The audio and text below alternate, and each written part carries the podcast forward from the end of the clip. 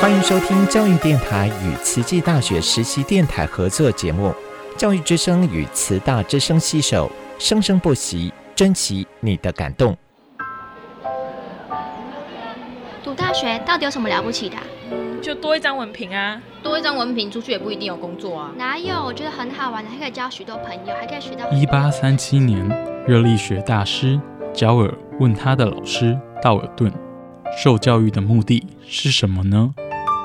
道尔顿说：“教育的目的在鼓励学生从事基本的问题探索。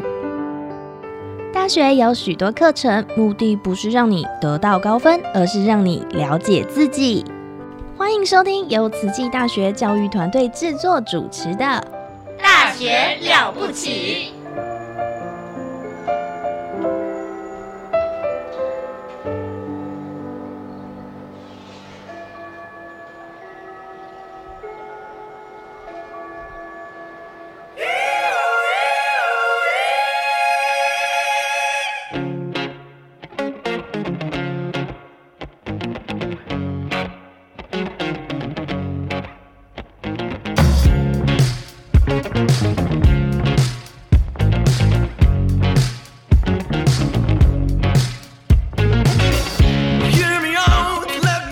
大家好，这个节目叫做《细菌漫播》，专门聊你不知道的细菌事。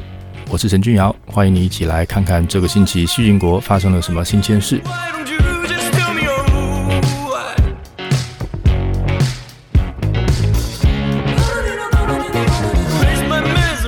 空气里面二氧化碳太多，让地球升温，所以现在大家都在想办法要减少它们。其中一个努力的方向就是把它放到地底下去，地面以下就是土。土为什么可以帮我们存碳呢？这就要从土的来源来说起了。我们今天就来谈谈这个问题。我们先从石头怎么样变成土。对我来说，这个超重要的泥土到底是怎么来的？好，再来我们看看土壤里面为什么会有碳？那碳呢是怎么样进货、怎么样出货？以及我们有什么机会可以把碳藏进土壤里面？我们挖个洞把它埋起来，这样可以吗？希望你会喜欢今天的节目。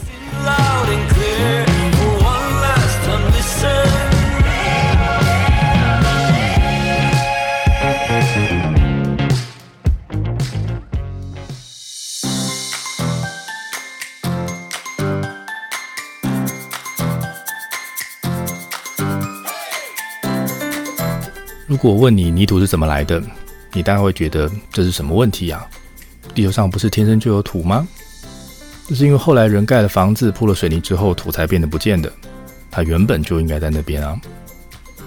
但是你知道吗？地球地球上是没有土的哦。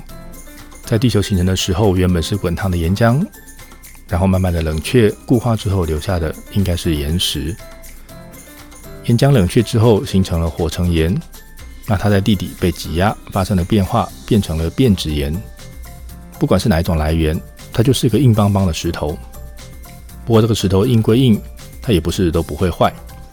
在每天风吹日晒雨淋之后，它就会开始裂掉，变成比较小片的石块，然后变成碎石，然后变成粉。那这些来自石头的石粉跟小颗粒跟土其实不太一样。那你可以想象一下海边的沙子跟你花盆里面的土。它摸起来、看起来都不一样，特性也就不一样。那要让这些石粉变成土呢？你光是加水是没有用的，你必须加一种神奇的东西，这东西就是来自生物的有机物。那地球陆地上本来是没有生物的，生命的起源是来自海洋。那要怎么加上这些来自生物的有机物呢？海里的微生物是第一群攻上陆地的生物。在那个时候，陆地上没有养分，所以它们只能慢慢从海边进攻。那能够活下来、能够行光合作用的这些细菌开始制造有机物。那它们在陆地上活下来，死了以后，尸体就变成后人的养分。这样经过长时间慢慢的累积，才让这些有机物堆出了一些量，让生物可以在上面生存。让后来的生物可以踏着前人的尸体，慢慢的扩张势力范围。不过这个时候只有微生物哦。动物跟植物都还没有办法上来，在这些慢慢累积的有机物里面，它们本来只放在地表，后来慢慢的往下渗，让微生物可以除了长在地表之外，还可以长在石头粉里面。等这些微生物死了以后，尸体又是一样留在原地，变成了一层有机物，让更多的后人后面的生物可以进到这个地方来居住。那花了很长很长一段时间累积，这些有机物的数量逐渐变多了。那有机物上面的细菌跟其他的微生物也就变多了。那这个时候，慢慢在石粉的外面也包了一层微生物跟有机物，而因为有这一层有机物，那石粉颗粒颗粒之间也开始出现了连结，开始慢慢集结成团块。那你现在拿一把土把它打散之后，你也会看到有这样子团块的这个结构。那这些包在石粉外面的有机物呢，还会带电，所以呢，能够利用这个电荷小小的静电力去拉住水分子。这样一来呢，就能在地表形成一层。有水，而且有养分，对生物来说比较友善的生物孕育层，这就是土。那这个土呢，有了一点厚度之后，藻类总可以从海里爬上来，来看新世界，想要住下来。但是呢，它们要从土里面吸收水分、养分的能力还很差。为什么？因为它还没有根。所以我们相信，当年这些植物刚上来的时候，它光靠自己是活不了的。所以它们应该是先跟陆地上已经长出菌丝、细丝状的这些真菌来合作。让真菌可以当自己的根，帮忙吸收养分，然后自己呢也就分一点光合作用产生的养分来当做酬劳，来感谢真菌。那这样一来，两种生物合作了，建立了植物在陆地上的新的生存模式。那随着植物越长越多，植物的尸体就变成新的有机物的来源，烂了以后呢，就会补进土里面当做有机物。所以现在你抓起一把土。这个土里面的体积呢，大概有三分之一是来自石头，它是风化了以后的这个石头的碎片。那有三分之一呢是来自生物，那就是附在这些矿物颗粒上面的生物以及有机物。还有三分之一呢是空气，它是留给空气或者是留给水。好，那这些空气其实很重要，它在土里面呢变成了这个物质上下移动的重要的通道。所以今天如果下雨了。这个雨水呢，会把溶解的东西带走，会从这个空隙把它往下带。那它也会把不能被溶解的小颗粒给冲走。所以原本堆在地表的这些东西，就会被雨水带到土壤的深处。那在土壤的上面最表面的那一层呢，啊，主要都是植物的尸体。所以你可能在土的表面，你会看到有落叶啊，你会看到枯枝啊这些东西哈。这些这一层呢，都是有机物，所以我们把它叫做欧层，好，有机物层。那在它的下面呢，是土粒。它吸了不少从上面流下来的有机物，哦，所以这层是 A 层。那那个 O 层呢？它因为有很多有机物，就会是黑色的。那底下的 A 层呢，吸了不少有机物，大概也是比是比较深的颜色。那如果再往下走呢，会碰到的岩石的碎块就会越来越大，最后呢就会撞到石头，就到达岩层。那这个生物存活呢，它需要有机物当做原料嘛，所以刚才讲的这个 O 层跟 A 层这里都有有机物，所以就会是生物居住的地方。那如果我们想要存碳，就应该把目标放在这个地方。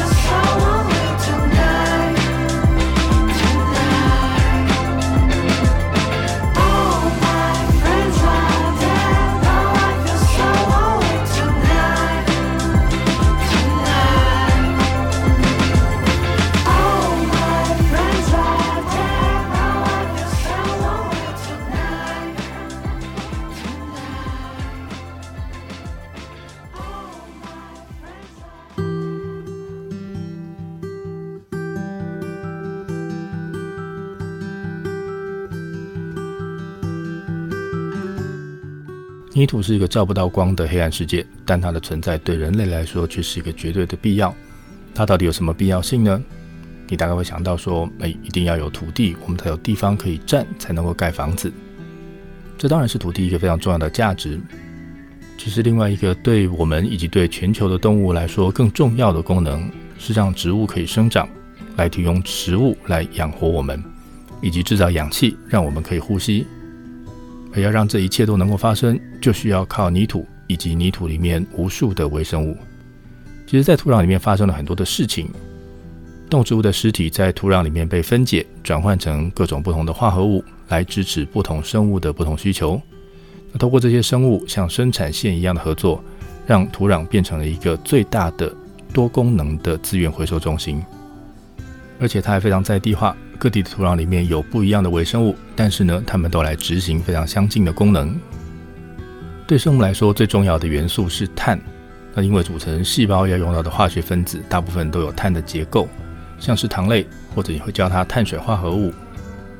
它的架构呢，就是由碳原子组成的。比如说，记录遗传密码的核酸，也是 DNA 或 RNA，它们的架构里也是碳。组成蛋白质的氨基酸也是这个样子的，它们通通都是以碳为骨架的化学分子，所以要维持一个细胞，一定要有很多的碳。那碳的来源呢，是来自二氧化碳。植物性光合作用把碳从二氧化碳里面抓出来，然后把它变成糖类。那这个糖类可以用来合成纤维素，来制造自己的细胞壁，或者是转换成淀粉来当做自己的存粮。当然，也可能会被动物拿去吃。那但是动植物在细胞里面，只要一呼吸，这些糖类呢就会被再次氧化成为二氧化碳，又回到空气里面。那有些养分会变成分泌物，比如像黏液这样的东西，被动物或植物丢到身体的外面去，提供保护或者是执行特定的功能。那这些分泌出去的东西，最后就会被微生物捡去吃，变成了微生物的养分。那在没有氧气的地方，这些养分呢，在代谢的时候就会变成酸，而这些酸会再次变成。其他微生物的养分，那等到所有存在化合物里面的能量通通都被生物萃取出来了之后，最后这些含碳的分子会变成甲烷，然后被排掉。那动物死了以后呢，各部分的分子都很容易被分解，很快呢就会被小型动物腐蚀者这些生物给吃掉，然后呢微生物分解，那最后剩下一些难分解的白骨。而植物呢，植物会留下难分解的纤维素以及更难分解的木质素。所以，如果真的要看土壤里面的碳会存在什么地方，它们除了会存在活着的动物、植物、微生物这些细胞里面之外，它们还会存在来自植物尸体的纤维素，还有木质素里面，以及溶在水里面的各种大大小小的有机分子。所以，对整个土壤生态系来说，光合作用让含碳的化合物变多，而呼吸以及微生物的分解作用会让它们变少。我们刚刚有提到，植物的尸体会留下难分解的纤维素。而每个细胞的细胞壁都是纤维素，全部留在土壤里面等待分解。这样纤维素一直累积，而且又难分解，所以这个量最后就会变得很多。你随便抓一把土看看，你就会知道，你眼睛都可以看得到里面残存的这个植物纤维都还没有被分解完。那这些纤维素呢，是由单糖一个一个接起来变成了多糖。那动物没有办法消化这些多糖，但是微生物可以把多糖拆开来。还原成原来一颗一颗的葡萄糖，那这样呢就可以拿葡萄糖来当做食物。只是不是每一种微生物都能利用纤维素，所以土壤里面如果有纤维素在，那就它就可以让能吃它的细菌有粮在粮食上有保障，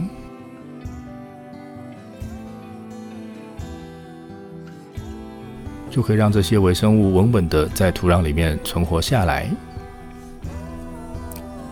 这件事在养分不多的土壤里边是件非常重要的事情，因为这样一来就能够维持一个慢慢吃、慢慢长的慢活社会，蛮好的。这些纤维素呢，还能够吸附离子，然后把水留下来。所以，一个纤维素比较多，或者是我们更常说有机质比较多的土，在这个上面，植物都会长得比较好，因为它们需要的水啊、无机盐啊，以及好的细菌，都会比较容易留在跟吸收得到的地方。再来，在野外环境里面，当植物死了以后，尸体就会在泥土上腐烂。那这个纤维素呢，就会继续留在这片土地里面，去照顾以守护还活着的植物。但是在我们希望能够快速长大收成的这个农田里，这个循环可能就保不住了。我们后面会再来谈谈这个不当的农耕行为可能对这个生态系造成的影响。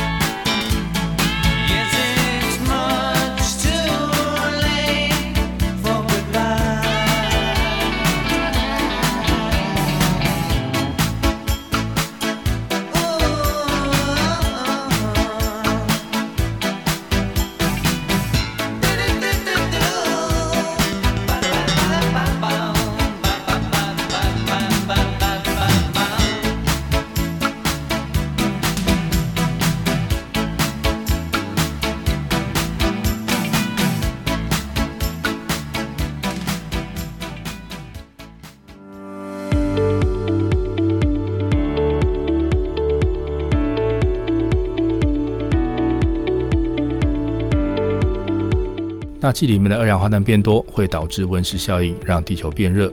那这个可能是现在气候异常的主要原因。所以现在很多人都在努力减少空气里面的温室气体。那主要就是二氧化碳跟甲烷。那这两个呢，都是含碳的气体，而且都是生物代谢的产物。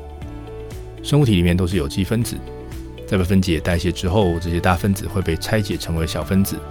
那在这个过程里面呢，就能释放出能量，让生物可以活下来。那如果这代谢呢是在有氧气的地方进行啊，比如说在像在动物体内或者是在地面，呃，最后的产物呢就会产生二氧化碳。那如果这个反应是在是细菌它躲在这个没有氧气的地方来进行的话，那最后的产物就会变成甲烷。所以这两种温室气说穿了，跟土壤里面的微生物有很大很大的关系。那生物的组成呢需要大量含碳的化合物。所以，把碳以化合物的形式锁在生物体里面，其实是个可行的方法。让生物把它吸进去，存在自己细胞里就好了嘛。那但是这些呃放在生物里面的有机物的碳，并不会像木炭一样很安定的就摆在那边就不动了哈，它们会被代谢变成二氧化碳或者再变回甲烷。所以为了想要让它们在土壤里面留久一点，我们就得知道这个土壤里面进行的碳循环的机制是怎么回事。那前面有没有提过纤维素会从植物的尸体来？那因为只有一部分的微生物呢有办法拿这个纤维素来当做养分，所以它分解的速度会比别人慢。会在土壤里面留比较久的时间。其实，在一般的土壤里面，纤维素是个量最多的碳，所以如果我们今天想要存碳，就可以用这个方法来把它存起来。那在操作上呢，也不是件很困难的事情，你就是想办法让更多的植物尸体存到泥土里面就可以了。比如过去在做堆肥，其实就是把植物的尸体堆起来，然后帮助它腐烂，再把腐烂后的东西重新放回泥土里面当肥料就好了。那这样做很好，因为还没有分解的这些纤维素就被你放回到泥土里面去继续照顾活着的植物。那不过呢，现代大规模生产的农业改变了这个平衡。比如说，这个农产品被采收了，那这些植物组织通通都被带走。那能吃的呢，就被送到市场；那不能吃的呢，被丢进了垃圾桶。所以这些植物组织都没有机会再回到土壤里面。所以对土地来说，这些有机物的补充变少了。那再来呢是施肥，施肥一定得做吧？那我们给作物氮磷钾来当做肥料，但是给的肥料是丢在土里面，植物还没吃到的时候就先碰到细菌。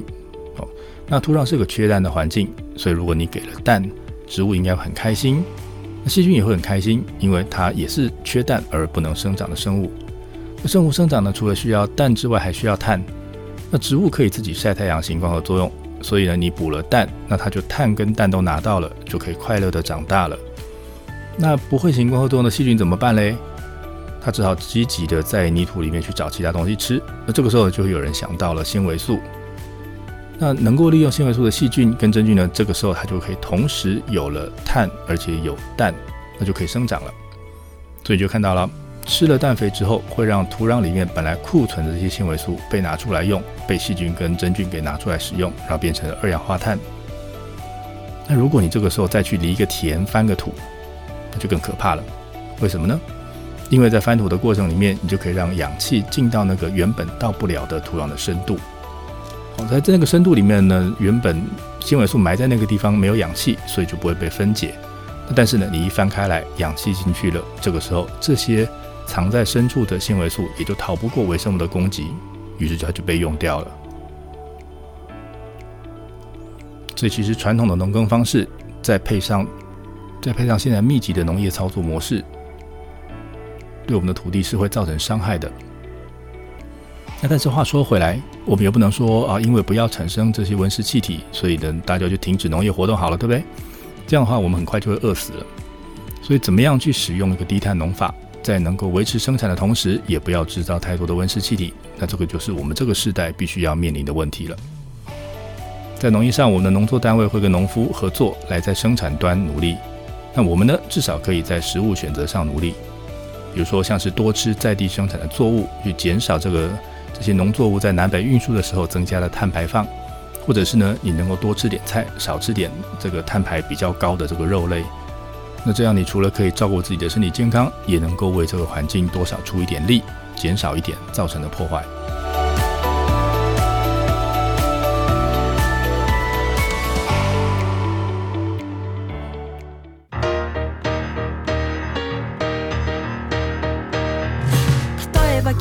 隣のレイリーの皿にぶつかってこぼれた紅茶に優雅なその人は悲鳴を上げる。君はフリーズごめんなさいがいまいちスマートじゃなくて許してもらえない猫。みたいな君は僕の自慢の人。同じく僕のテーブルクロスにも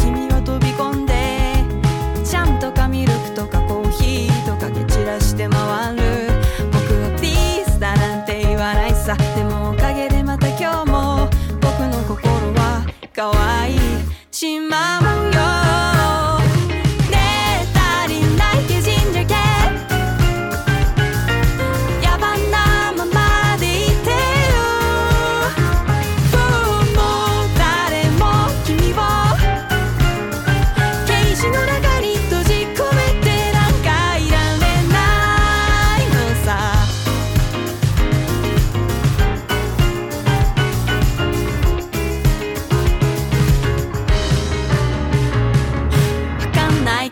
わかるよ。だって尻尾が見えてる。くるくる変わる目の色を追いかける日々さ。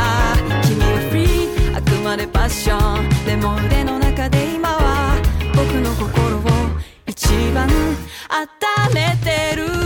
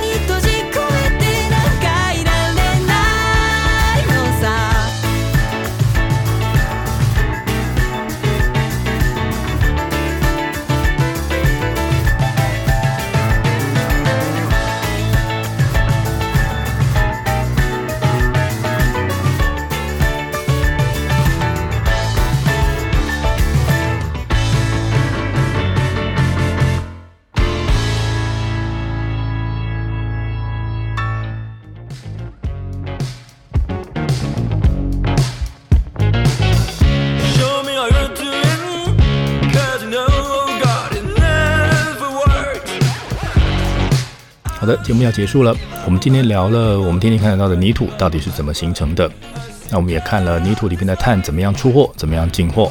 那我们也注意到了纤维素跟土壤里面碳的关系。谢谢你的收听，欢迎追踪我们在 Facebook 以及 Instagram 上面的细菌漫博粉丝专业，也欢迎你告诉我你想知道什么样的细菌事。我是陈君瑶，我们下次再会。